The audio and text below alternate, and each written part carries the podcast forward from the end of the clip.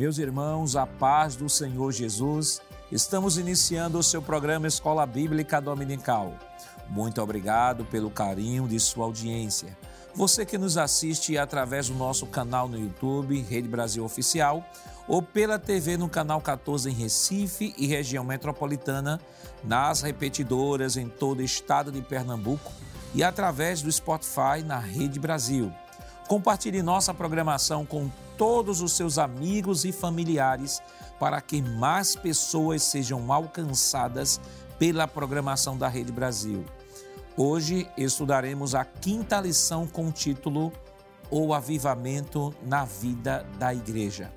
E para comentar essa lição, contamos com a presença do presbítero irmão André Santos, pai do irmão André. A paz do Senhor, pastor Jackson.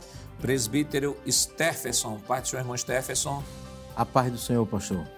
E o auxiliar e professor irmão Jonas Santana, seu irmão Jonas. Senhor, pastor Jackson. Nessa lição, estudaremos o papel do Espírito Santo no avivamento primitivo. Analisaremos o aspecto dinâmico da igreja e, por fim, veremos algumas considerações quanto ao dinamismo avivado da igreja primitiva para os dias atuais. É, presbítero André, por gentileza, leia o texto áureo para a gente. Pois não, pastor. O nosso texto áureo nos diz: E todos foram cheios do Espírito Santo e começaram a falar em outras línguas, conforme o Espírito Santo lhes concedia que falassem. Atos, capítulo de número 2, versículo de número 4. Irmão Stephenson, qual a verdade prática desta semana? A verdade prática desta semana é, ao longo dos anos, a igreja experimenta avivamentos por meio do batismo no Espírito Santo e da atualidade dos dons espirituais. Irmão Jonas, quais os objetivos da lição desta semana? Pois não, pastor.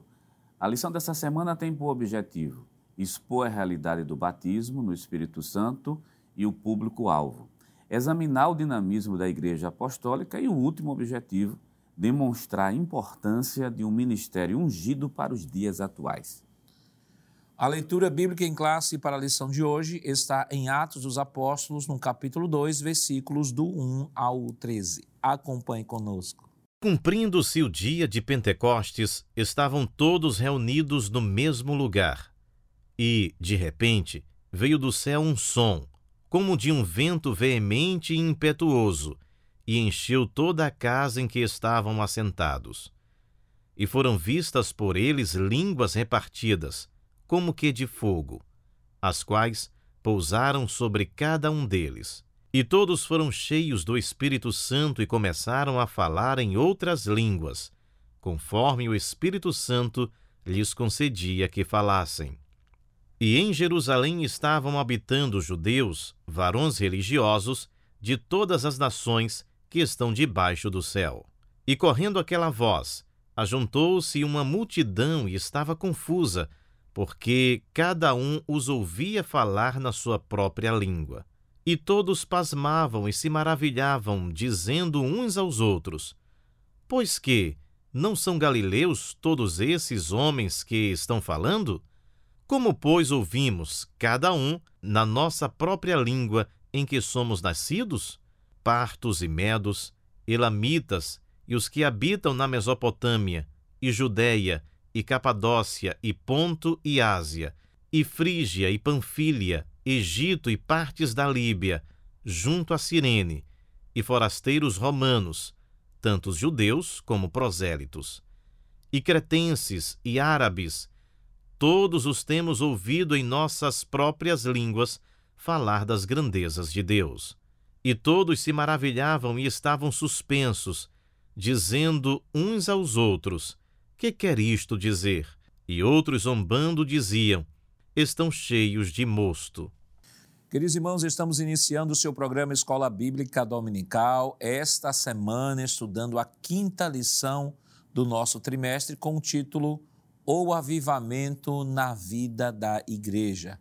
Semana passada nós estivemos estudando o ministério avivado de Jesus e ali aprendemos né, como o Espírito Santo atuou no ministério do Senhor Jesus Cristo. Esta semana estaremos estudando este avivamento no contexto da igreja a partir de Atos capítulo 2.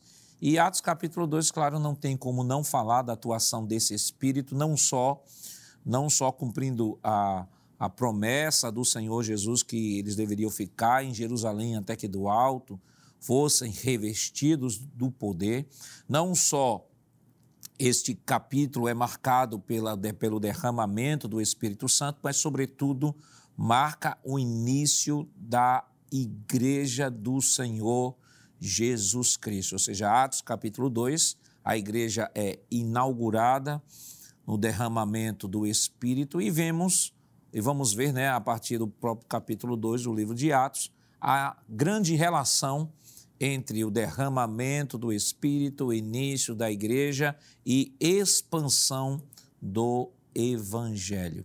Então é importante, professor, que durante esta semana você possa se debruçar sobre o capítulo 2 do livro de Atos dos Apóstolos, dê uma leia pelo menos três vezes este capítulo e esta porção de versículos. Nessa semana estaremos estudando ah, os versículos 1 ao versículo 13 que foca exclusivamente ali no derramamento do Espírito Santo. Então é importante que você possa aí ter uma visão bem panorâmica do texto para abordar com mais segurança a, a lição quando estiver expondo aos seus alunos. Então, irmão André, esta lição desta semana nós vemos estudando ao longo desse trimestre. A primeira lição foi introdutória, a segunda lição falou do avivamento no Antigo Testamento. A terceira lição falou do Novo Testamento, mais claro, dentro de uma perspectiva estrutural, não necessariamente a partir da experiência, mas dentro de uma perspectiva estrutural, na divisão dos livros do Novo Testamento. Depois aprendemos sobre o avivamento na vida ou no ministério do Senhor Jesus Cristo e vimos ali que o Espírito Santo marcou a vida de Jesus desde o nascimento, né, que é a seu nascimento foi obra e graça do Espírito Santo, até a atuação no seu ministério. E esta semana nós direcionamos, é, o autor direciona este tema, à vida agora da igreja a partir de Atos 2. E Atos 2, na verdade, é um capítulo que a gente pode considerar é um divisor de águas do Novo Testamento. Perfeitamente, pastor. Atos 2, ele é a, a, inauguração, como o senhor já bem citou, não é? Então, ela, ele, ele inaugura um período de dinamismo da igreja, de um maior dinamismo, vamos dizer assim, né, da igreja do Senhor Jesus, justamente com a, o advento do Espírito Santo, é, manifestando o seu poder e manifestando a sua capacitação, assim dizemos, é, na vida dos crentes. Né? Claro que é interessante perceber que ah, talvez se a gente pudesse dividir e elencar aqui uma palavra-chave para esse primeiro momento desta lição, e você, amado professor, que irá dar aula neste domingo, que você possa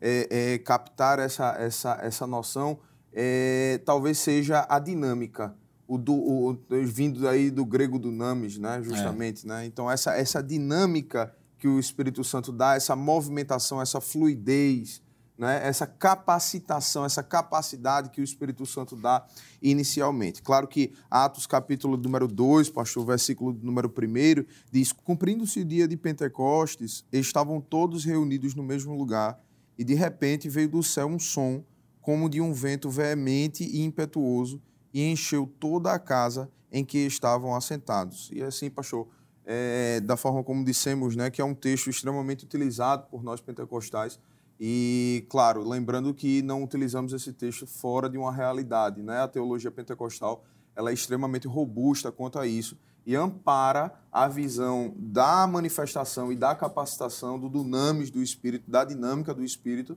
em todo o texto bíblico. Tanto é que a referência utilizada aqui em Atos, capítulo número 2, vem de muito antes. Né, que é, por exemplo, de Joel, capítulo 2, versículo número 28, né, de há de ser que nos últimos dias derramarei do meu espírito sobre toda a carne.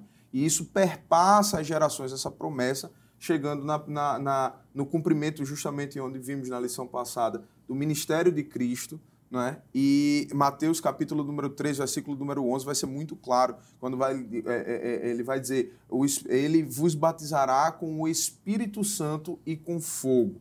nesse sentido, os dois juntos, ali dando a ideia positiva nesse sentido, ao contrário do que alguns podem dizer, do que o fogo ali é, é, é, algo negativo, mas ali está fazendo referência clara à manifestação do Espírito Santo de Deus em sua obra, né, no intuito de dinamizar o processo da vida do crente. Né? E aí a gente chega finalmente em Atos capítulo número 2, versículo número 1, e aonde o Espírito Santo ele de fato atua, é uma manifestação aonde é, é, é, se vê com clareza o Espírito Santo atuando e agindo no meio da igreja com o intuito de impulsionar, com o intuito de trazer essa dinamicidade à obra, e é o que de fato vai acontecer aqui em Atos capítulo número 2, é que quando há a descida do Espírito Santo, esse revestimento de poder, como nós entendemos e vamos ver aqui hoje, no dia de hoje, quando isso existe, quando isso acontece, é, se cumpre assim todo um aparato bíblico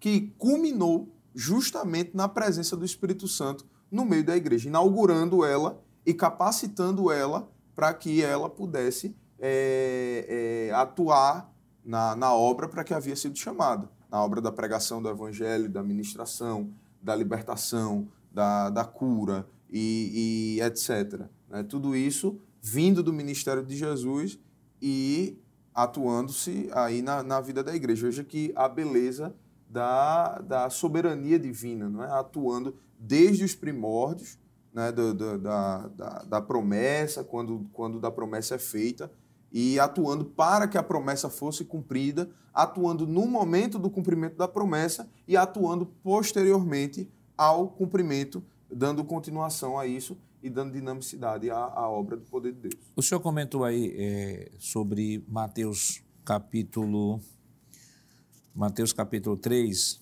versículo 11, né, que é um texto é, bastante utilizado por alguns que tentam negar né, que esta profecia esteja relacionada ao derramamento do Espírito Santo. Eu queria, nesse momento, ler alguns versículos.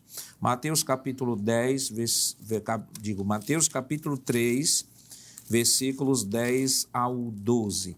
Vou fazer a leitura aqui na Nova Almeida Atualizada. Diz o seguinte: E o machado já está posto à raiz das árvores Portanto, toda árvore que não produz bom fruto é cortada e lançada ao fogo. Veja, versículo 10 fala lançada ao fogo. Versículo 11. Eu batizo vocês com água para arrependimento, mas aquele que vem depois de mim é mais poderoso do que eu, do qual não sou digno de carregar as sandálias. Ele os batizará com o Espírito Santo e com fogo. Versículo 12: Ele tem a pá em suas mãos, limpará a sua eira e recolherá o seu trigo no celeiro, porém queimará a palha num fogo que nunca se apaga. Veja, do versículo 10 ao 12, nós temos a palavra fogo repetida três vezes. Versículo 10, versículo 11 e versículo 12. Entretanto, nós vemos que no versículo 11 esse fogo aqui ele tem um sentido, irmão Stephenson, ele tem um sentido positivo, porque o fogo do versículo 10 está falando, tem um sentido de juízo, do versículo 12 tem o sentido de juízo, e mas no versículo 11 o fogo aqui está relacionado àquilo que é dito anteriormente, ele vos batizará com o Espírito Santo e com fogo. Então, vale destacar que o texto que nós estamos comentando, é, e que a lição comenta esta semana, que é o texto base de Atos, capítulo 2, mostra claramente o cumprimento desta palavra. Observe que o texto lá descreve de que foram repartidas línguas como que de fogo, que pousaram sobre cada um deles e começaram a falar em outras línguas conforme o Espírito Santo lhes concedia que falasse. E o que eu acho mais interessante é que algumas pessoas, para desdenhar deste texto, dizem: não, olha, a palavra fogo aí são três palavras, a palavra fogo é usada três vezes, mas com o mesmo sentido. E a gente vê pelo contexto do texto que tem dois sentidos. Ela é usada três vezes, mas com dois sentidos. Versículo 10 tem um sentido, versículo 12 tem o mesmo sentido do versículo 10, Mas o versículo 11 tem o sentido relacionado ao Espírito Santo, ou seja, um sentido positivo, enquanto os outros fala de juízo, sentido negativo.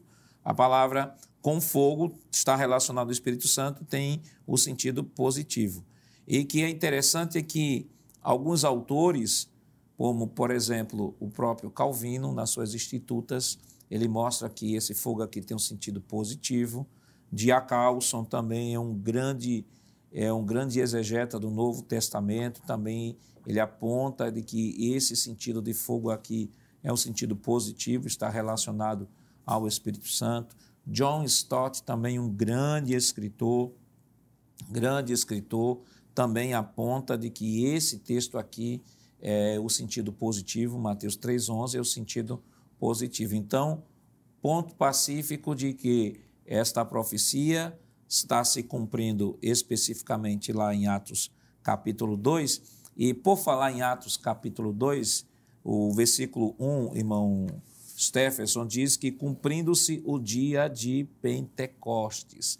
Algumas pessoas começam a desdenhar dos pentecostais e assim: vocês são tão, tão simplórios no conhecimento que relacionam o pentecostalismo a uma festa que não tem nada a ver com pentecostalismo. Você já vai dizer que Pentecoste é isso. Só que vale destacar de que nós fazemos esta diferença, entendemos perfeitamente, né, irmão Stephenson, o que é, de fato, a festa do Pentecostes, que é uma festa judaica, e o momento em que o Espírito desceu naquele dia, que daí deriva-se a palavra pentecostalismo, apontando justamente o momento do derramamento do Espírito.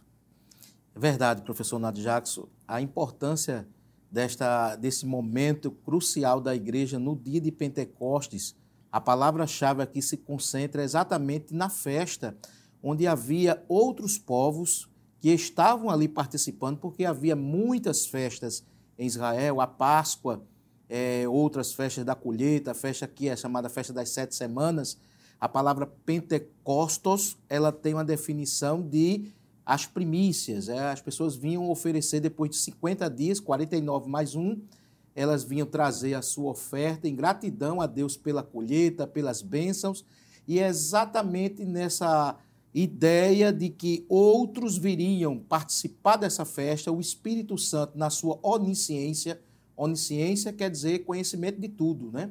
ciência, conhecimento prévio sobre todas as coisas. Então, o Senhor, de fato, saberia que naquele momento seria uma reunião de uma grande proporção e seria um momento oportuno para Deus cumprir uma promessa. Então, a gente precisa distanciar o fator cultural que existe dentro da festa de Pentecostes e associar o evento de fato que foi e considero uma oportunidade que o Espírito Santo, na sua onisciência, ele realizou exatamente para fazer aquilo que já destrinchou aqui o nosso presbítero André, capacitar, é um chamamento, é uma capacitação, né? Deus estava ali exatamente traçando toda a linha baseada na escritura, com os sinais, com os símbolos, e é importante a gente adentrar aqui que ali estava a colheita, né? O Senhor já estava dando a ideia dos feixes, a ideia do trigo que seria oferecido. O trigo ali fala de dois povos, gentios e judeus, estavam agora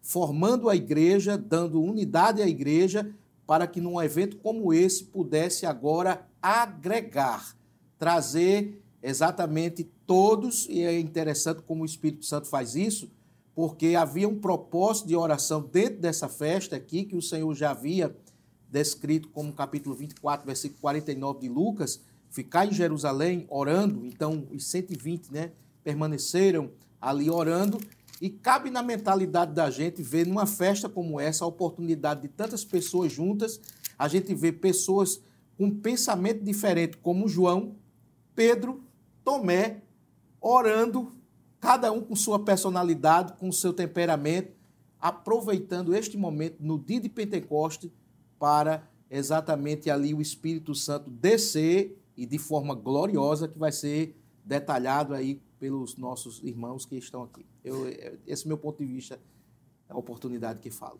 Irmão Jonas, é, quando eu olho para o Pentecoste, eu lembro de uma fala de Jesus em João 14, João 14, 17, diz assim: E o Espírito da verdade, que o mundo não pode receber, porque não o vê nem o conhece. Vocês o conhecem, porque ele habita com vocês e estará em vocês. Interessante é, é, a, é a construção verbal aqui. Ele diz assim: ele habita presente e estará futuro. E esse estará justamente aponta para esse momento especial, dia de Pentecostes, porque o próprio Senhor Jesus disse que se eu não for, uhum. o consolador não virá.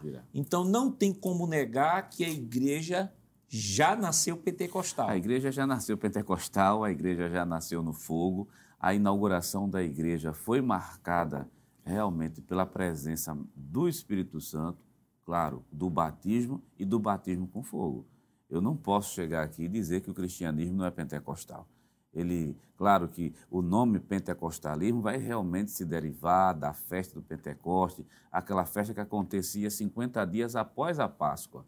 Tudo bem, mas é nesse momento de festa, de congratulação, onde você tem todos os povos reunidos ali, uma grande maioria. Exemplo disso, a exemplo disso está em Atos capítulo 2 e versículo número 9, é, que diz assim, mostrando as, as nacionalidades presentes naquele dia, porque você tem judeus de todas as partes do mundo.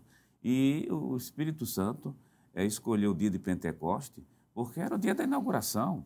Quer dizer, escolheu o dia que era o dia de festa não estavam somente os judeus ali, estavam os judeus que eram nascidos na Judéia, mas você tem aqueles judeus que estão morando justamente em outras partes do, do, do mundo. Capítulo 2, versículo 9 diz: Patos, Medos, Elemitas e os que habitavam na, na Mesopotâmia e Judéia, Capadócia, Ponto e Ásia, Frígia, Panfilha, Egito, partes da Líbia, junto a Cirene, e forasteiros romanos, tanto os judeus como prosélitos estavam ali naquele momento. E o versículo 11 ainda acrescenta o versículo 11. Cretenses, árabes, todos, todos temos ouvido em nossas próprias línguas falar das grandezas de Deus. Então, se cumpre literalmente aquilo o versículo que o senhor eh, mencionou, o Espírito Santo estava ali e estará convosco. Então, é o momento da inauguração da igreja, é a descida do Espírito Santo com o batismo e, acima de tudo, com fogo e, claro, né, com os dons espirituais. E no discurso de Pedro, ele ressalta um texto que eu acho interessante, que é capítulo 12 de Atos. Claro que é algo que nós vamos tratar na próxima semana, é, mas vale nós temos que mencionar porque está relacionado a, a este assunto. Né? Atos, capítulo 2, versículo 39 diz: Porque a promessa é para vocês. Quem, que, quem são vocês aqui no texto? Vocês aqui no texto está relacionado aos judeus, né? Estamos numa festa judaica, o derramamento do Espírito está sendo realizado no contexto judaico para os cristãos, embora que esse nome vá ser dado mais na frente, mas vamos dizer os cristãos judaicos, os, os cristãos judeus, porque todos os discípulos de Jesus eram judeus, recebem o derramamento do Espírito e Pedro diz: essa promessa diz respeito a vocês. Quem são vocês? Vocês judeus. E para os seus filhos, quem são os filhos? Os filhos dos judeus. E para todos os que estão longe, quem são os que estão longe? Judeus dispersos, isto é, para todos aqueles que o nosso Senhor chamar. Então, entra todos os gentios. Então, esta promessa aqui, irmão, que está relacionada ao derramamento, deixa claro de que a intenção de Deus, a intenção de Deus em, vamos dizer assim, derramar desse Espírito no dia de Pentecostes, foi uh, não só com o objetivo de alcançar os judeus, mas alcançar também os gentios. Porque na promessa do capítulo 2, lá de, de Joel, Joel está profetizando para ajudar.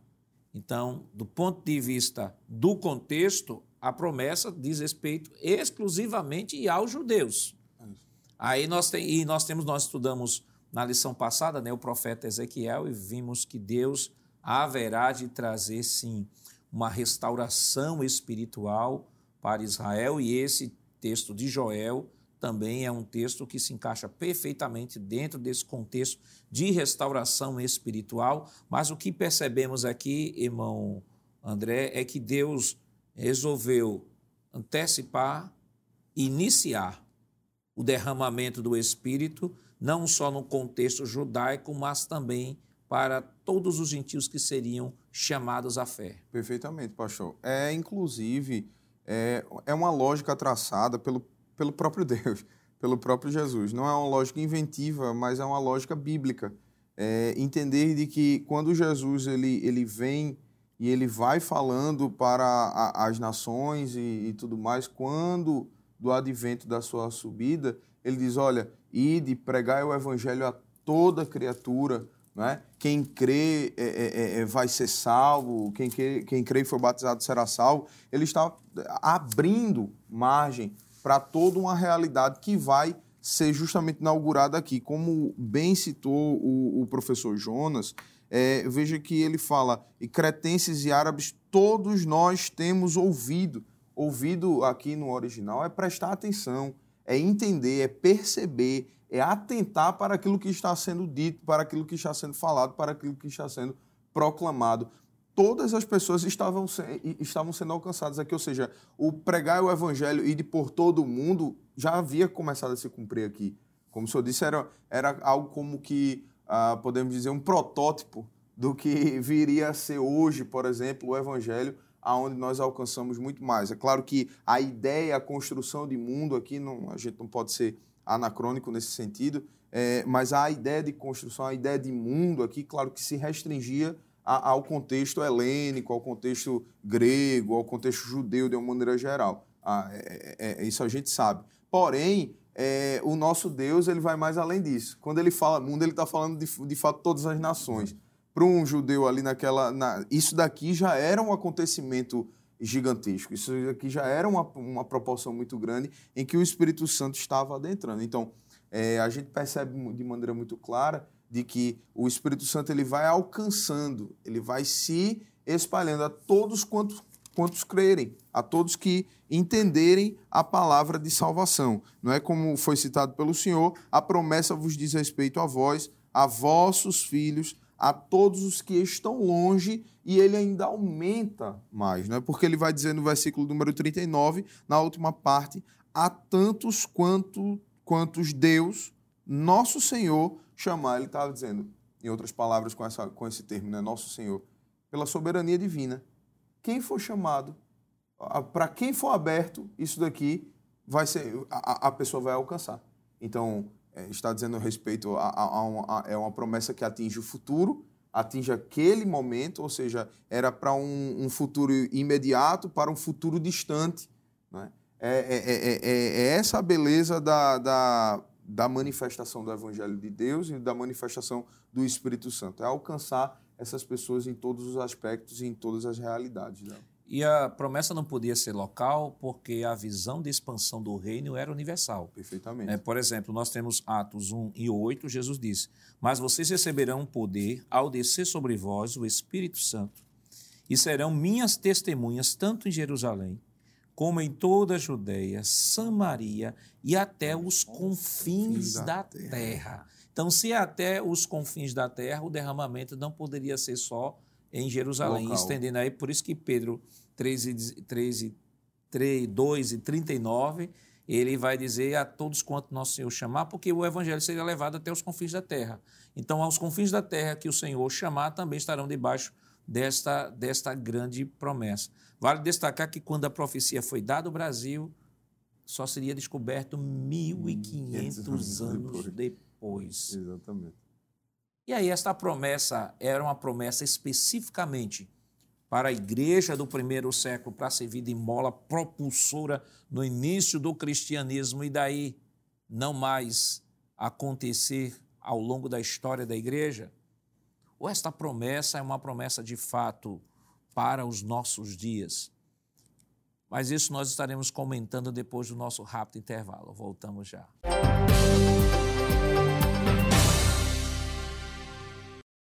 Queridos irmãos, estamos de volta em seu programa Escola Bíblica Dominical, esta semana estudando a quinta lição com o título O Avivamento na Vida da Igreja. E no bloco anterior nós trouxemos aqui uma introdução né, sobre o assunto que estamos tratando esta semana e vamos direto agora para o primeiro ponto da nossa lição, primeiro tópico da nossa lição: o batismo no Espírito Santo e o público-alvo, o chamado abrangente de Jesus. Irmão Stephenson, de um modo geral, a gente já comentou no bloco anterior né, de que esta promessa, a partir de Atos 2 e 39, a fala de Pedro no momento do derramamento do Espírito. Nós já citamos aqui é, Mateus 3,11, Atos 1,5, o próprio capítulo 2 como cumprimento daquilo que o Senhor Jesus tinha dito. Nós, eu citei também é, João 14, 17, quando Jesus disse: Está convosco e estará em vós, habita convosco e estará apontando também para aquele momento histórico. Então, em linhas gerais, nós já comentamos aqui que esse batismo no Espírito Santo, no dia de Pentecostes, no contexto de inauguração da igreja, não era apenas para os judeus, como pode ser visto ao longo de todo o livro de Atos dos Apóstolos. A gente percebe que tinha a finalidade também de alcançar os gentios. Pastor Nath Jackson, é uma grande verdade. A gente observa que Pedro ele vai trazer aqui com propriedade a, o resgate da profecia de Joel e vai alencar é especificamente o cumprimento dessa promessa, né? a abrangência com que a promessa da descida do Espírito Santo estaria disponível para toda ou qualquer pessoa. É interessante a gente ler aqui o capítulo 2 de Atos dos Apóstolos, versículo número 17, quando Pedro vai fazer novamente o discurso da profecia na sua pregação, e ele diz assim: E nos últimos dias acontecerá, diz, quem diz? Deus que o meu espírito seria derramarei sobre toda a carne, e os vossos filhos e as vossas filhas profetizarão. Observem que ele está dizendo aqui sobre toda a carne, ele está abrangendo aqui todas as camadas sociais, todas as etnias, ele está classificando que toda a carne está debaixo dessa promessa, tendo aqui a ressalva da experiência de salvação porque é impossível que alguém possa ter a promessa se primeiro ele não tiver uma experiência de salvação, né? Um contato com um novo nascimento para ele poder realmente receber. Então, o derramar aqui está abrangente a todos. Interessante que o texto aqui, derramar aqui, imagine, é, eu faço aqui até uma metáfora, uma, uma cachoeira alta, vindo de cima, descendo, transbordante, e quando ela descer, ela vai trazer ruídos, ela vai trazer elementos, ela vai trazer símbolos que exatamente a Bíblia não escreve nada por acaso, a inspiração que o Espírito Santo deu a cada um nos mostra que houve símbolos naquele momento, como o vento, como o fogo, o vento que não tem cor, vento que não tem projeção, o vento ele dá vida. Né? Você pode ver que o vento leva o pólen para as plantas, o vento impulsiona. Então, a forma como o Espírito Santo se deu naquele momento ia abranger e alcançar milhares e milhares de pessoas. E textos na Bíblia vão nos trazer detalhes de que Judéia, Samaria, conversões individuais, como no caso de Cornélio, o evangelho, quando ia sendo pregado, a manifestação do Espírito Santo estava presente e atuante, fazendo o seu papel. Nós temos, irmão Jonas, assim, vamos agora para o uh, terceiro subtópico, né, uh, o engano dos cessacionistas. Nós temos a teoria, teoria que é a promessa que já foi dito aqui, né, Mateus 3:11, nós temos Atos 1:5, nós temos aí João 14, 17, que também aponta indiretamente para esse momento. Nós temos a teoria, nós temos o derramamento do Espírito em Atos 2, mas temos a prática, que é o próprio livro de Atos dos Apóstolos, que é um livro histórico, que vai descrever que esse Espírito não foi derramado apenas nos apóstolos, foi o Espírito que foi derramado também nos gentios. Tanto que o próprio Pedro ele vai testificar isso ao colegiado, né, que, que o Espírito Santo, da mesma forma que desceu lá em Atos 2, desceu também no meio dos gentios. E quando nós olhamos uh, o livro de Atos como um todo, não tem como não pensar numa mensagem ou numa promessa contínua, porque a própria fala de Pedro vai apontar isso. O autor fala sobre o engano dos cessacionistas, e eu queria ler aqui um trecho da nossa lição, e aí o senhor comenta sobre isso, que ele diz o seguinte: o cessacionismo é uma corrente da teologia reformada e de algumas igrejas históricas que afirma que os dons espirituais cessaram na vida da igreja. Segundo essa corrente, o batismo no Espírito Santo e os dons espirituais eram apenas para os dias apostólicos.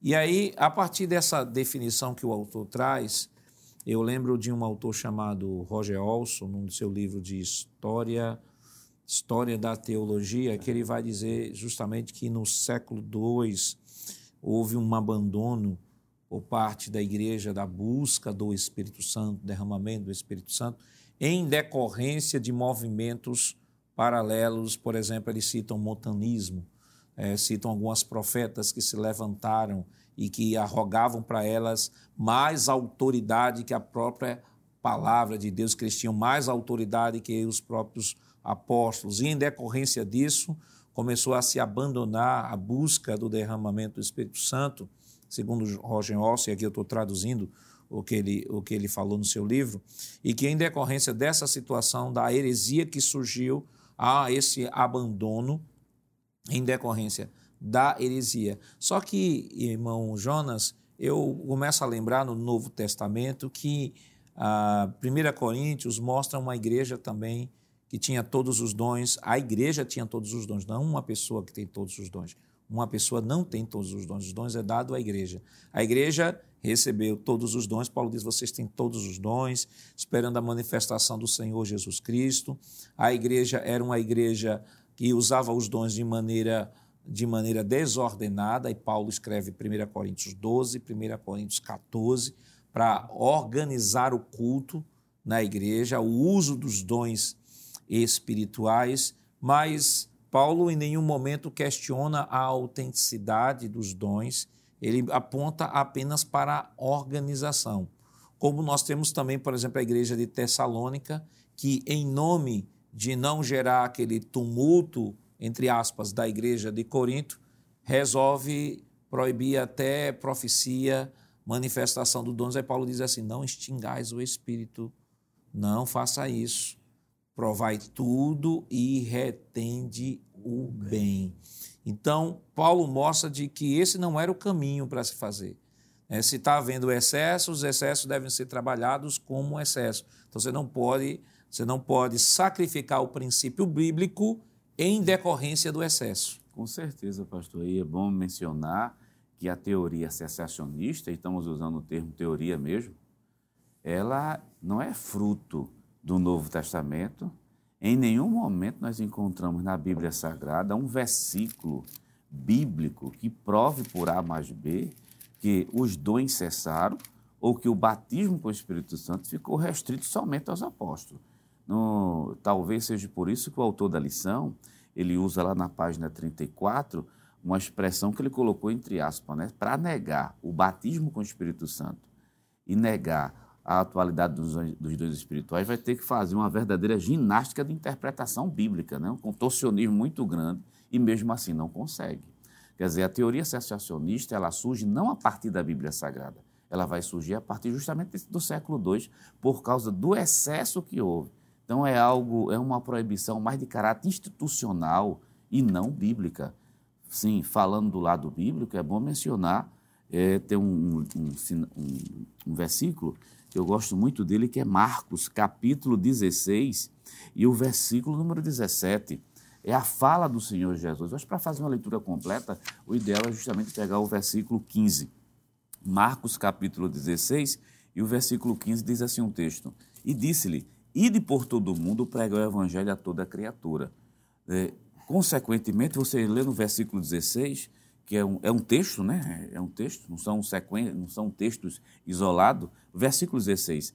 Quem crê e for batizado será salvo, mas quem não crê será condenado. E estes sinais seguirão os que crerem. Em meu nome expulsarão demônio e falarão novas línguas. Quer dizer, os sinais hão de seguir os discípulos.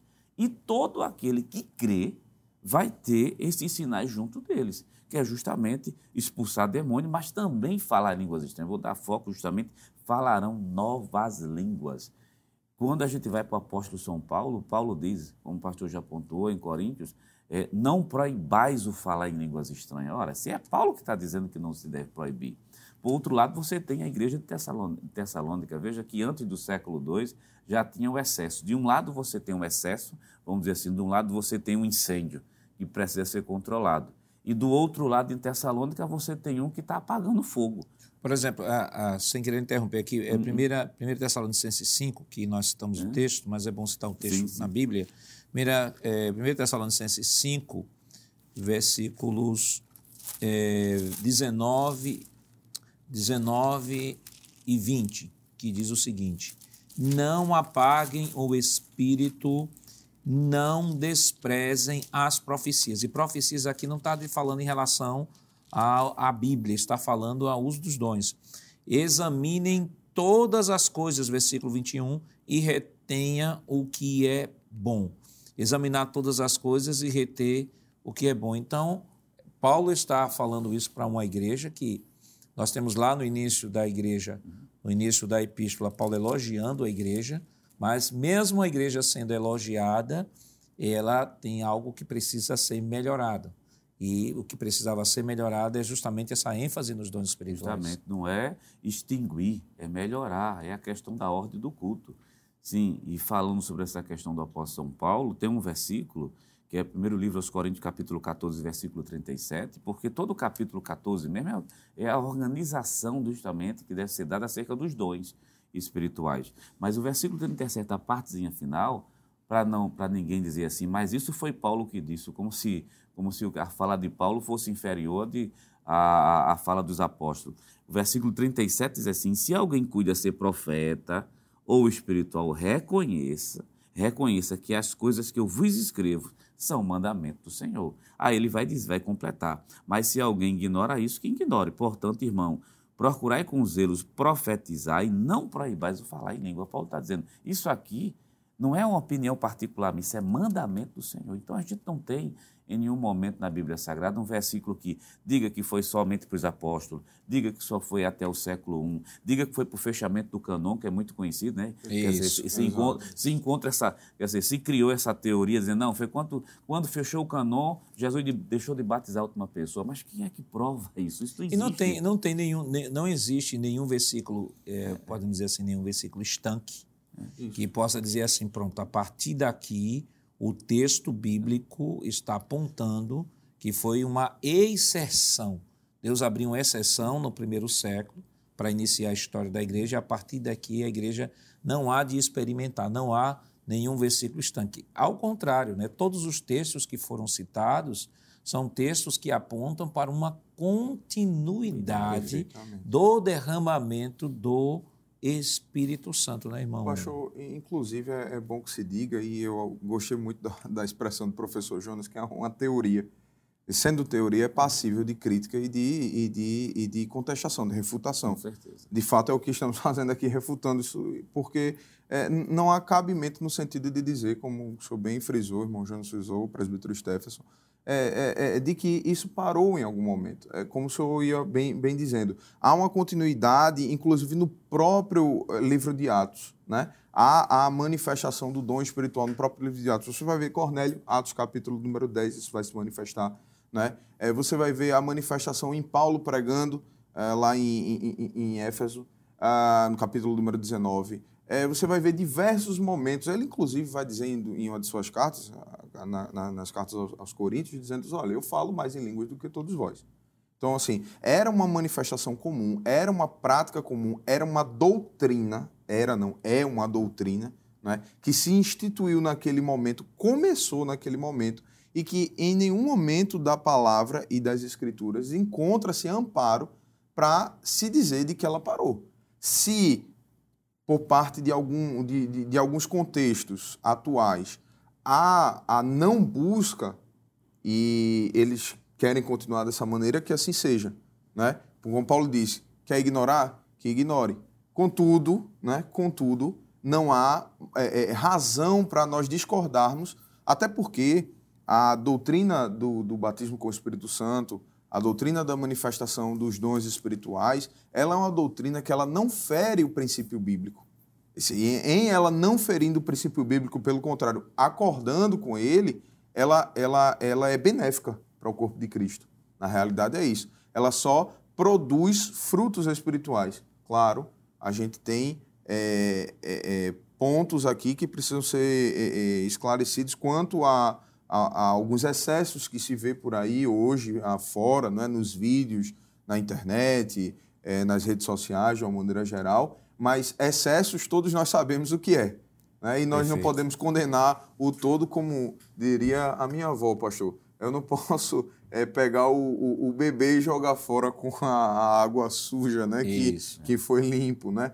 né? Eu preciso tirar o bebê antes e, e depois descartar aquilo que é excesso, aquilo que, que passou do bíblico. Paulo recomenda a Timóteo, é, para finalizar a minha fala, é, Paulo recomenda a Timóteo dizendo o seguinte: é, Deus não nos deu o espírito de temor, mas de equilíbrio. É, esse é o, o, o, o, ponto bíblico, o ponto-chave sobre o pentecostalismo, sobre a doutrina pentecostal na Bíblia, que continua até hoje, é o equilíbrio da manifestação do poder de Deus e daquilo que o Espírito Santo ele age em nós. E é preciso, irmão Stephenson, ter, ter é, bem claro isso em mente, que eu sei que alguns, pelo menos os cessacionistas, para justificar essa esse posicionamento, eles dizem que o batismo do Espírito Santo nada mais é do que o recebimento do Espírito Santo no ato da conversão. Só que a, o batismo no Espírito Santo ele é distinto da regeneração. Por exemplo, nós temos João capítulo 20, eu vou ler o texto e aí o senhor comenta.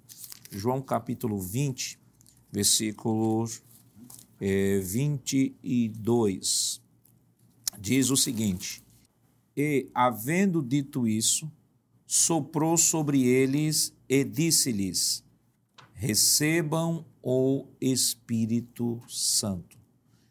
Então, irmão Stephenson, esse texto, não só esse texto, mas João também, como nós já citamos aqui, 14, 17, diz: Espírito da verdade que o mundo não pode receber, porque não vê nem conhece, mas vós o conheceis porque está convosco. Na nova medida atualizada diz: habita convosco e estará Isso. em vós.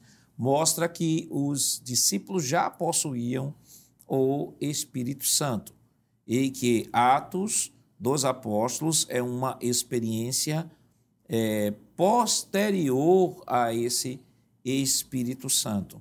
E aí, se partimos da pressuposição de que o batismo no Espírito Santo é a habitação do Espírito Santo, então nós teremos dificuldade de interpretar esse texto de fato como, como o que está sendo dito. Recebam o Espírito Santo. É interessante, pastor Nato Jackson, entender esse, esse momento e classificar aqui cada momento. Então, aqui, quando Jesus está falando, receber o Espírito Santo, a gente entende que o Espírito Santo está atuando sempre na promessa, no discernimento, ele está trabalhando, cooperando juntamente no ministério de Cristo. Mas o batismo com o Espírito Santo é um revestimento, ou seja, ele é a capacitação que Deus entregou à igreja, é uma ferramenta que Deus disponibilizou a após exatamente o dia em que o Senhor ele ascendeu aos céus e aí ele cumpriu a promessa. É importante a gente distinguir isso aqui. Uma coisa é a gente definir a atuação do Espírito Santo, em todo momento você vai ver o Espírito Santo ali no livro de Atos, que na verdade a gente chama Atos dos Apóstolos, mas a gente poderia classificar aqui e dar a ideia de que é Atos do Espírito Santo mesmo. O Espírito Santo ali trabalhando na promessa, fazendo com que as pessoas pudessem aguardar a promessa, fazendo com que muitos momentos, por exemplo, em Lucas 24, 44, você vai ver que quando Jesus vai trazendo a mensagem, que ele termina de classificar dizendo que convinha que se cumprisse tudo que de mim está escrito no livro da lei, dos salmos, dos profetas, abriu-lhe o entendimento. O Espírito Santo, naquele momento, abrir o entendimento. Então, o Espírito Santo, ele está sempre trabalhando e cooperando. Agora, a gente precisa entender que o batismo com o Espírito Santo é a capacitação, é exatamente o ofício que o Espírito Santo é a ferramenta. Por isso que a gente observa que na antiguidade houve símbolos que tiveram presentes na vida e no ofício religioso de cada fase de Israel. Os sacerdotes, quando eram ungidos, os profetas, os reis, eles eram ungidos e o Espírito Santo vinha de forma esporádica, trabalhava, executava e fazia aquele momento ali a operação, mas agora nós temos uma atuação específica, especial, abrindo e inaugurando a igreja, entregando a ela esta ferramenta, e é a partir daí que a gente vai ver no livro de Atos dos Apóstolos que o evangelho estava apenas em Jerusalém, mas a partir do momento em que a igreja ela é revestida, você vai ver avivamento na Judéia, em Samaria, em Antioquia. A igreja de Antioquia realmente recebeu um calor, um fervor espiritual, e a partir daí o evangelho ele começa a exatamente a expandir. Então é importante a gente trazer essa definição e entender que a capacitação do Espírito Santo é uma finalidade, é um dom que ele está entregando à igreja. Então, irmão Jonas, para a gente fechar esse, esse tópico, né, então é importante que também se esclareça o seguinte, que algumas pessoas, às vezes, de maneira simples, dizem assim, ah, é pastor, então, se a Bíblia fala do batismo no Espírito Santo e algumas pessoas não acreditam no batismo no Espírito Santo ou acreditam de forma diferente, né, acreditam como ter o Espírito Santo, então, se elas não acreditam na forma como está escrito na Escritura, como uma experiência pós-conversão, aí alguns já chegam até a dizer. Então, já que eles estão rejeitando uma promessa bíblica, então eles perdem até a salvação. A coisa não é bem por aí, né? Eles deixam de desfrutar de uma graça que lhes foi ofertada, mas que por uma questão interpretativa deixam de experimentar. Com certeza, ter muito cuidado com isso, porque muitas vezes no afã, né? No afã, a pessoa diz assim, mas se a pessoa está rejeitando uma promessa bíblica, então está rejeitando o Espírito Santo. Vamos devagar, que não é bem assim que a coisa funciona, né? A coisa funciona. Para não se criar aqui uma barreira muito grande.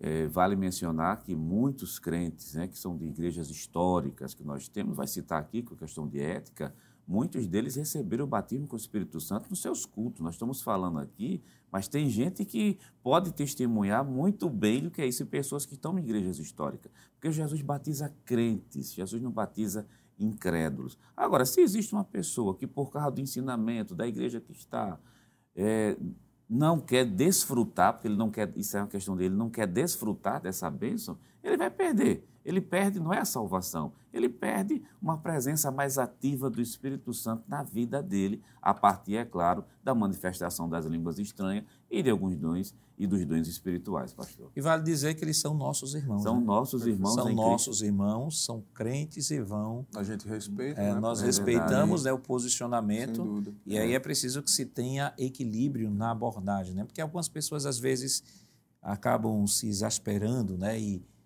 dividem o mundo entre os que vão para o céu e os que não vão para o céu. E qualquer coisa já diz, ah, fulano e tal, então perdeu a salvação. Não. A gente tem que ter equilíbrio com relação a esse posicionamento. né? Alguns, alguns grupos, eh, alguns grupos cristãos não não entendem o batismo no Espírito Santo como uma promessa pós-conversão. Nós respeitamos, mas cremos perfeitamente que o ensino bíblico ele aponta sim para uma manifestação pós-conversão que pode se dar no pós-conversão. E quando falamos no pós-conversão, é, vale destacar de que até uma pessoa que está aceitando a Jesus, aceita a Jesus como Salvador, nós já vimos casos de aceitou Jesus, foi batizado. Mas, pastor, nesse caso aí, sim, ela recebeu o batismo porque ela tomou a decisão. Então, foi uma pós-conversão. Então, texto deixa claro que esse Espírito não é manifestado na vida da- das pessoas que não têm que não têm a Jesus, que não passaram pelo processo do novo nascimento. O mundo não pode receber porque é o Espírito da verdade. O mundo não pode receber. Se o mundo não pode receber, ele foi dado exclusivamente à Igreja do Senhor Jesus Cristo.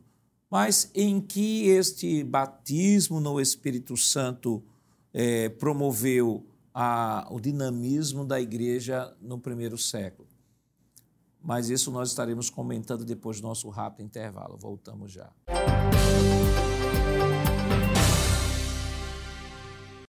Queridos irmãos, estamos de volta para o último bloco do seu programa Escola Bíblica Dominical. Esta semana, estudando a quinta lição que tem como título O Avivamento na Vida da Igreja.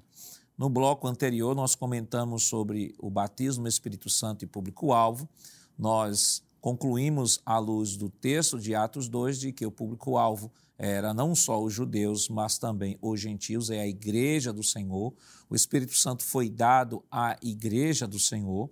Nós também é, concluímos a partir do texto de Atos dos Apóstolos, que é isso que a Bíblia ensina, que essa promessa não foi apenas para a igreja do primeiro século, é uma promessa que se estende a todas as gerações, a igreja em todo o momento histórico, em toda a história, né, esta promessa diz respeito à igreja do Senhor. E também nós pontuamos aqui que aqueles que por um motivo ou por outro, seja por entender que o batismo no Espírito Santo é habitação do Espírito Santo, ou por outros grupos dizem assim, não, nós não cremos no batismo no Espírito Santo, porque isso foi uma experiência lá atrás. O fato deles não crerem na forma como nós expomos, porque a forma como nós expomos é como está nas Escrituras, o fato deles não crerem dessa forma não os faz mais crentes, menos crentes, ou mais salvos, menos salvos. É, apenas estão deixando de se apossar de ferramentas que Deus, pelo seu Espírito, dispõe à igreja para facilitar o trabalho da evangelização e da expansão do reino de Deus. É como, claro, de maneira bem rústica, que nós temos aí como se tivéssemos uma grande mesa com todos os tipos de alimentações e de repente alguém escolhesse apenas se alimentar de determinado alimento, tendo uma mesa muito farta. E é isso que Deus nos oferece, uma mesa muito farta de diversos uh, elementos que aqui chamamos de graça e dons que Deus compartilha à igreja e que a igreja precisa se apossar para desenvolver melhor a sua missão ou a sua grande comissão aqui na terra. Então, nós vamos para o segundo tópico da nossa lição, o dinamismo da igreja apostólica. A igreja nasce avivada e a igreja depois do Pentecostes. Irmão, então, irmão André, é, ponto pacífico dizer que a igreja, logo no seu nascedor, ela recebe uma descarga de poder de Deus, dizer assim, você agora vai lá, Pedro, Pedro com toda aquela com toda aquela postura dele, né, antes antes de Jesus, até Jesus diz assim: quando você se converter, é, é um negócio difícil, né? Mas Pedro toma a iniciativa, assim, impulsionado pelo Espírito Santo, é a primeira pregação, é uma pregação dada em um contexto de muitos judeus e muitos povos também judeus de outras nações, também povos de outras nações para participarem da festa do Pentecoste. Então não tem como negar de que esta igreja nasceu pentecostal e que esta chama ela foi proporcionada por Deus para ser vivida na vida da igreja enquanto a igreja existir. Perfeitamente, pastor. Ah, esse início ele já demonstra o que haveria de ser, né? É, como alguém diz no ditado, né? Se começou bem, vai vai terminar bem, né? É nesse sentido realmente é, se cumpre ali naquele dia de Pentecostes, como o senhor bem frisou, a, a mensagem do, do apóstolo Pedro e daí seguem-se sinais, como nós vimos já aqui anteriormente, que deve ser de fato a vida manifesta, a vida é, respaldada pelo Espírito Santo. Né? Após o batismo com o Espírito Santo, se segue aí uma, uma, uma um, um leque de opções e de possibilidades que a gente tem e que o Espírito Santo, na realidade, ele nos dá. Que é, é a busca por novos dons, a busca pelo poder de Deus, uma graça maior, é, acho que todos nós temos a experiência, pastor, que somos batizados com o Espírito Santo, de perceber de uma forma, às vezes você, quando vai evangelizar, né, lá, no, lá no início a gente ia evangelizar e buscando o batismo com o Espírito Santo, eu mesmo posso é, é, é testemunhar isso, né, de que quando fui batizado com o Espírito Santo, a ousadia foi muito maior no intuito de pregar o evangelho. No outro domingo que eu saí na campanha, eu queria ganhar todo mundo para Jesus, É. pastor. Então, todo mundo que eu entregava literatura, eu achava que ia, que ia se converter, enfim. Porque a, o Espírito Santo ele dá essa dinamicidade e a igreja nasceu justamente dessa forma. O, o comentarista da lição ele faz uma comparação muito interessante quando ele diz é, que quando a igreja ela nasce avivada, ele compara com o Êxodo capítulo número 40, versículo do número 34, ah, na inauguração do tabernáculo, né, ali, ele diz: Então a nuvem cobriu a tenda da congregação e a glória do Senhor encheu o tabernáculo. Ainda poderíamos citar é, o primeiro livro das crônicas, né? quando, quando Salomão inaugura ali o templo também, e a Bíblia diz que a glória do Senhor encheu o templo de uma maneira tal que os sacerdotes nem conseguiam ficar em pé. É, de uma maneira geral, isso apontava para a manifestação do Espírito Santo de Deus na inauguração da igreja e na continuidade da, do trabalho da igreja. Então, essa igreja que nós estamos citando, essa igreja que nós estamos mencionando, ela é uma igreja avivada, ela é uma igreja pentecostal, ela é uma igreja cheia da glória de Deus, por essência. Né? Por essência. Quando eu digo por essência, é justamente no, no âmago dela, na alma dela, a, a, a, a essência é a manifestação do poder de Deus, é a manifestação da glória de Deus.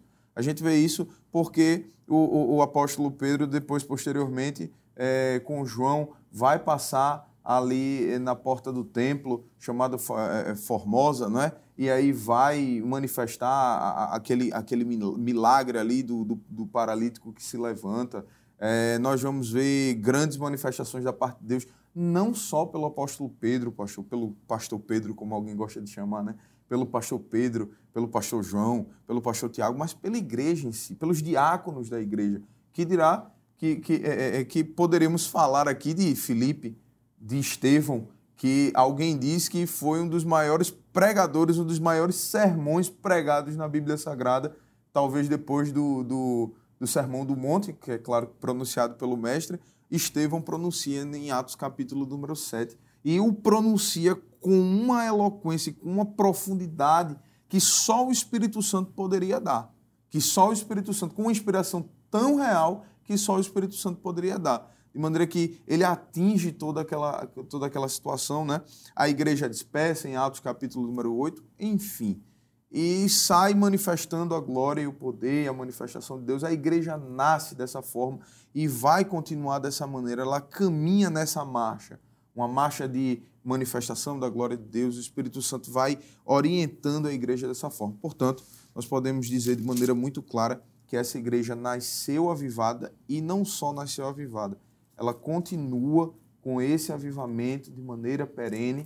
É claro que ela se expandiu de maneira muito grande. Nós temos igreja, de uma maneira geral, falando como corpo de Cristo, por todo o globo terra, não é? Em alguns momentos, em, em, em determinadas situações, nós vemos um certo afastamento, um certo esfriamento, mas nada que o Espírito Santo não possa, através do seu fogo, de lá de Mateus 3 e 11, nada que ele não possa, através do seu fogo, reavivar. Manter acesa, acesa a chama. Nós vemos aqui em Pernambuco, nós temos uma igreja avivada. Deus tem conduzido nosso pastor em relação a isso. Então, é, é, é, é, Deus tem, tem, tem feito, Deus tem seus caminhos, o Espírito Santo tem suas maneiras. E essa igreja, ela não vai perder isso. Ela é, é muito bíblico afirmar de que esta, este avivamento que a igreja recebeu em seu nascimento, ele perdura até o dia de hoje.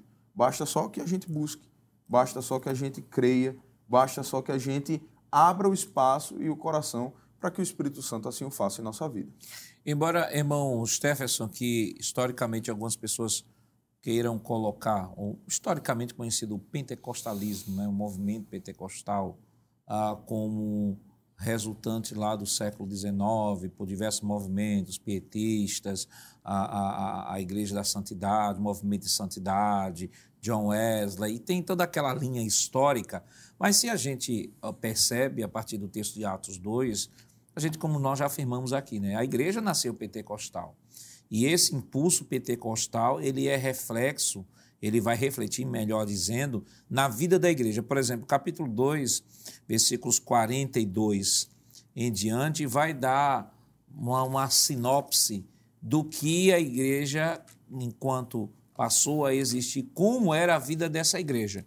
Versículo 42, capítulo 2 diz o seguinte: Perseveravam na doutrina dos apóstolos, na comunhão, no partir do pão e nas orações.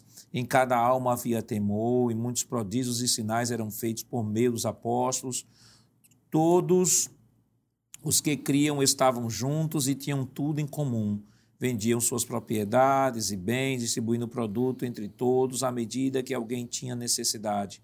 Diariamente perseveravam unânimes no templo, partiam pão de casa em casa e tomavam as suas refeições com alegria e singeleza de coração, louvando a Deus e contando com a simpatia de todo o povo. Enquanto isso, o Senhor lhes acrescentava dia a dia os que iam sendo salvos. Nós temos aqui a leitura de Atos 2:42 até Atos até Atos 47. Então nós temos uma sinopse aqui do que é a história da igreja no primeiro século, a partir da experiência do Pentecoste. Então, nós temos uma igreja viva, uma igreja avivada, uma igreja na direção do Espírito Santo e nessa direção conservando esses princípios aqui colocados. Pastor Nado Jackson, a gente pode observar que a igreja já nasce de forma robusta. Todo grande movimento pentecostal tem que ser embasado nos parâmetros da palavra. A palavra é a bússola e a gente vê a igreja primitiva valorizando a escuta da doutrina, do ensino, da forma como a igreja ela começou a dar os seus primeiros passos. A gente pode observar que existiu igrejas que Paulo escreveu que ela foi modelo e exemplo de avivamento espiritual. E eu gostaria de citar aqui a carta de Tessalonicenses, no capítulo de número 2, e versículo de número 13, quando ele diz assim: Pelo que damos sem cessar graças a Deus, pois havendo recebido de nós a palavra da pregação de Deus, e recebeste não como palavra de homens, mas segundo é, na verdade, como palavra de Deus, a qual também opera em vós os que crestes. E um detalhe, pastor Nado Jacques, que eu acho lindo aqui, é que o Espírito Santo, ele traz dinâmica ao trabalho, ele coloca amor, ele coloca com que a pessoa realmente tenha apreço ao trabalho.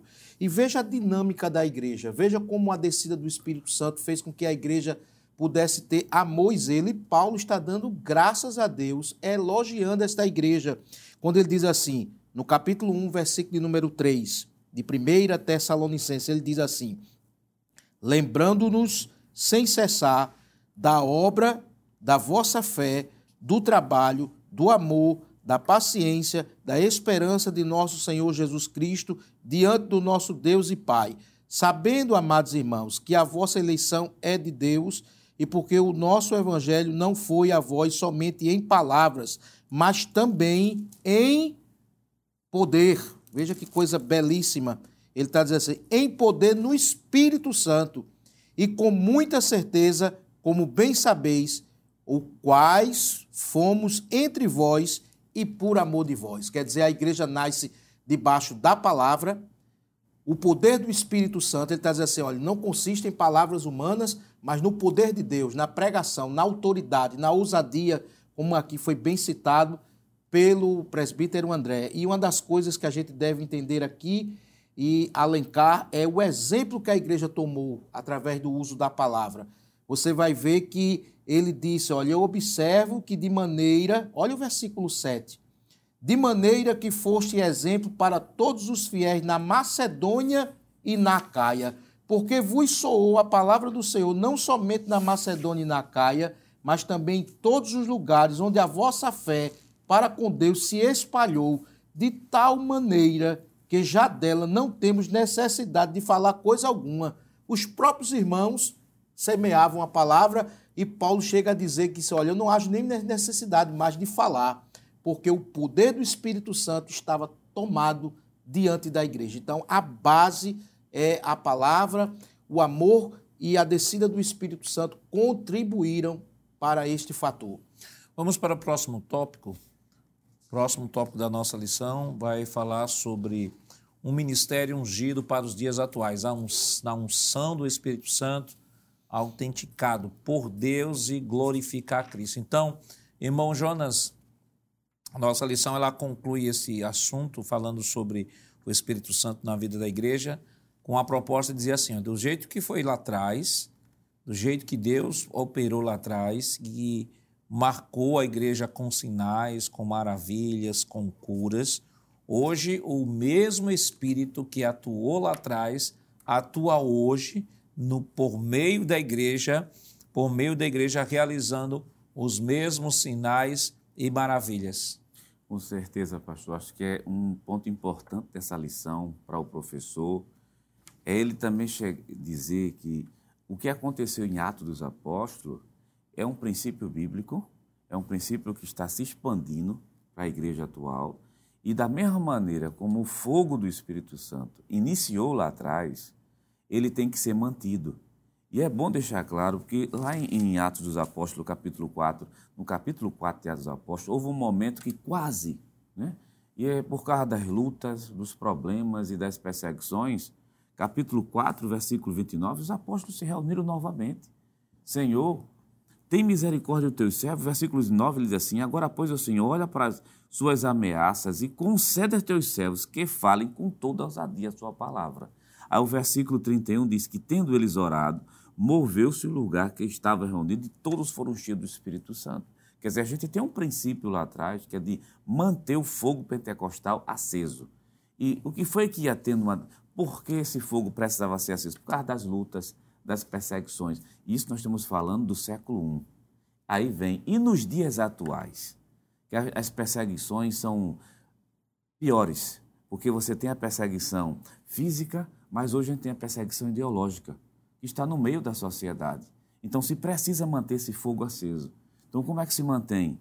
Capítulo 4, ou melhor, capítulo 2 e versículo 42, que já foi lido, que na doutrina, na oração, que são coisas né, que quer manter o fogo, quer, quer ter uma igreja avivada, é perseverar na doutrina, perseverar na oração, numa vida santa, e se, e se acontecer em algum momento essas ameaças, essas lutas, esses problemas, capítulo 4, versículo 29 até o versículo 31. Quer dizer, ore a Deus, peça para que essa chama esteja acesa. É por isso que esse tópico, a unção do Espírito, ela é necessária. E outra, tem que ser buscada. Jesus, tá, Jesus quer dar a qualquer um, mas para isso tem que buscar. E a igreja, irmão, irmão André, a igreja, ela já no seu DNA, ela já sabe que vai ser perseguida. Perfeitamente. Vai ser perseguida. A mensagem de Cristo há de ser rejeitada por alguns. Né? O próprio Jesus disse: olha, na, na oração sacerdotal, capítulo 17 de João, Jesus disse assim: olha, Pai, eu lhes dei a tua palavra e o mundo os odiou. Então, só pelo fato de sermos crentes, fato de falarmos a palavra do Pai, Jesus disse: Olha, eu dei a tua palavra a eles e o mundo os odiou, porque o mundo é todo o sistema, né? Vale destacar que o mundo aqui é o sistema anticristão. Uhum. É o sistema que se levanta contra Deus e a sua palavra. Então, a igreja ser perseguida, a igreja, mesmo sob intensa perseguição, como nós temos hoje ao redor do mundo, né? a igreja em países, em países fechados, onde muitos dos nossos irmãos estão morrendo, estão perdendo a sua vida por amor do Evangelho, mas a despeito de tudo isso, é garantia do Espírito Santo, a sua presença, o seu consolo e o seu cuidado em todos os momentos. É, pastor, inclusive eu, eu penso que ah, se não houvesse isso, a gente tinha ficado no primeiro século mesmo né? se não houvesse a presença do Espírito Santo, do Consolador, como eh, Cristo definiu muito bem nesse sentido, o capítulo 14 de João, né? versículo número 16, ele disse, eu vos darei outro Consolador de mesma essência, não é? de mesma é, finalidade. Então, é, é, se não houvesse esse Consolador, no intuito de nos conduzir, no intuito de estar nos conduzindo, a gente teria realmente ficado ali mesmo no primeiro século, porque o próprio Jesus, quando ele, ele, ele dá a promessa da igreja vitoriosa, porque ele faz isso, ele dá a promessa da igreja vitoriosa, ele diz: olha, é sobre esta pedra, apontando para si, né? Eu edificarei a minha igreja e as portas do inferno não prevalecerão contra ela. A gente deduz duas coisas dali. Primeiro, que a igreja sempre vai ser vitoriosa. Primeiro, que Cristo sempre vai dar vitória à igreja e a igreja sempre vai sobressair e prevalecer as situações. Segundo, é que as situações vão acontecer. Segundo, é que as portas do inferno, para que elas não prevaleçam, elas têm que vir a tentar fazer isto. E se elas vão tentar fazer isto, é porque Cristo já estava dizendo: olha, vocês vão ser perseguidos. Vocês, a, a, a, o, escritor aos Hebreus vai falando da igreja, né, de maneira geral, ele vai dizer: ó, oh, vocês ainda não resistiram até o sangue.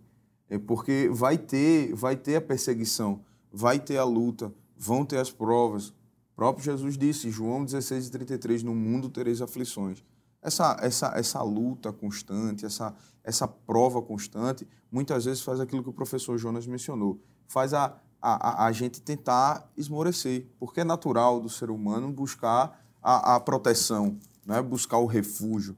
Se alguém está me perseguindo, a, ideia, a, a, tentar, a melhor maneira que eu, que eu teria, talvez fazer como Elias, né? correr, né? fugir, se esconder.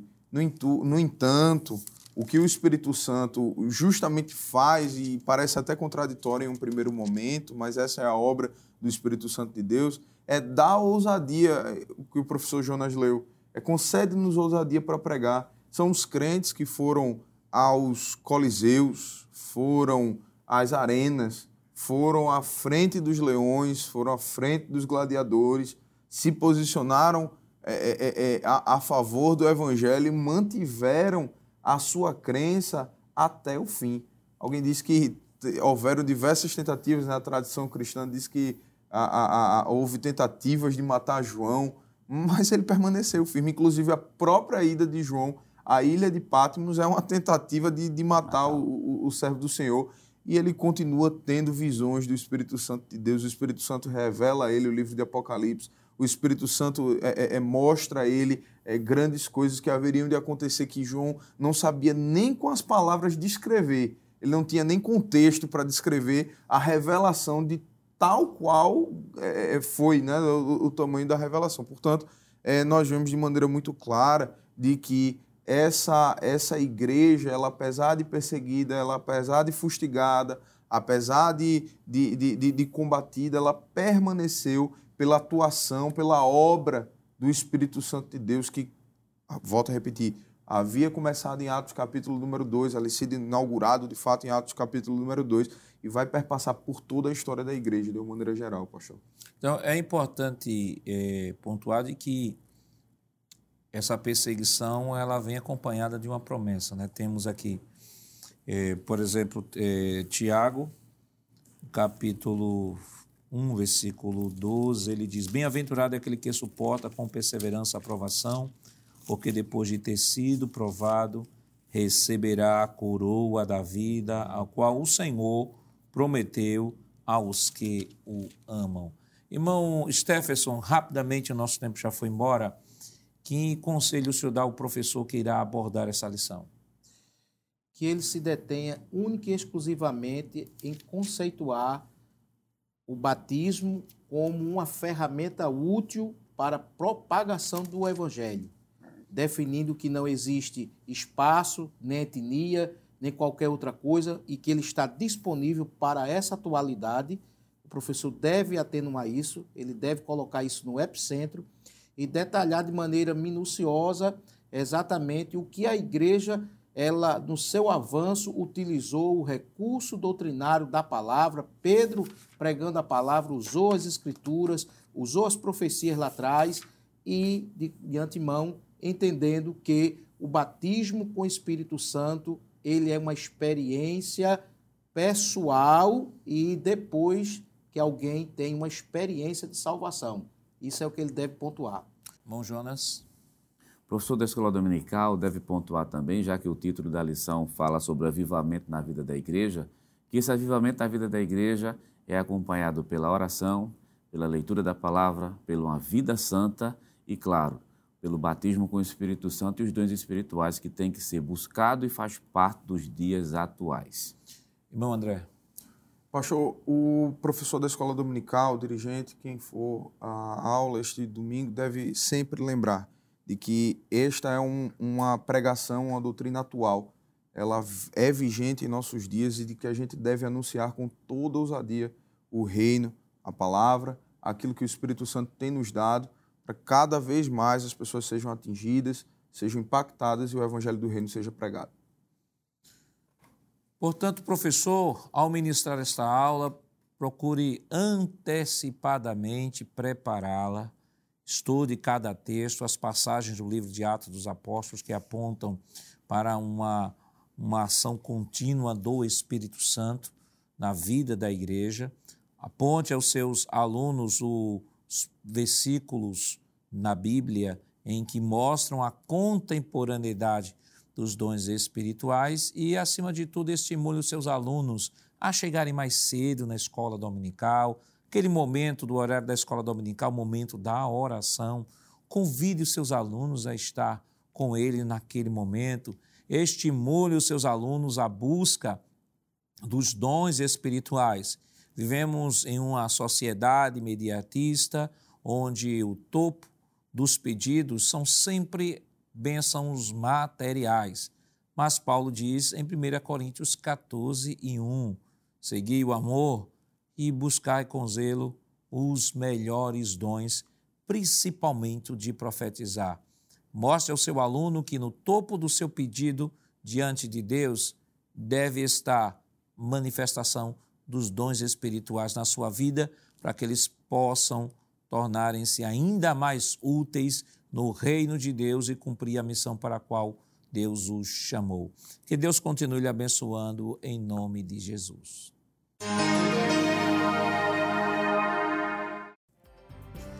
Chegamos ao final do programa. Hoje estudamos a quinta lição do trimestre com o título O Avivamento na Vida da Igreja. Na próxima semana veremos a sexta lição com o tema O Avivamento no Ministério de Pedro.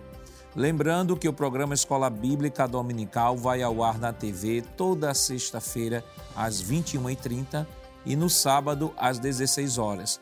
Também está disponível no formato podcast no Spotify e em nosso canal no YouTube, Rede Brasil Oficial. Acesse o canal, se inscreva, ative o sininho e compartilhe nossa programação. Obrigado por sua audiência e até o próximo programa. Que a graça do nosso Senhor Jesus Cristo, o amor de Deus nosso Pai, a comunhão do seu Santo Espírito estejam com todos, hoje para todos sempre. Amém.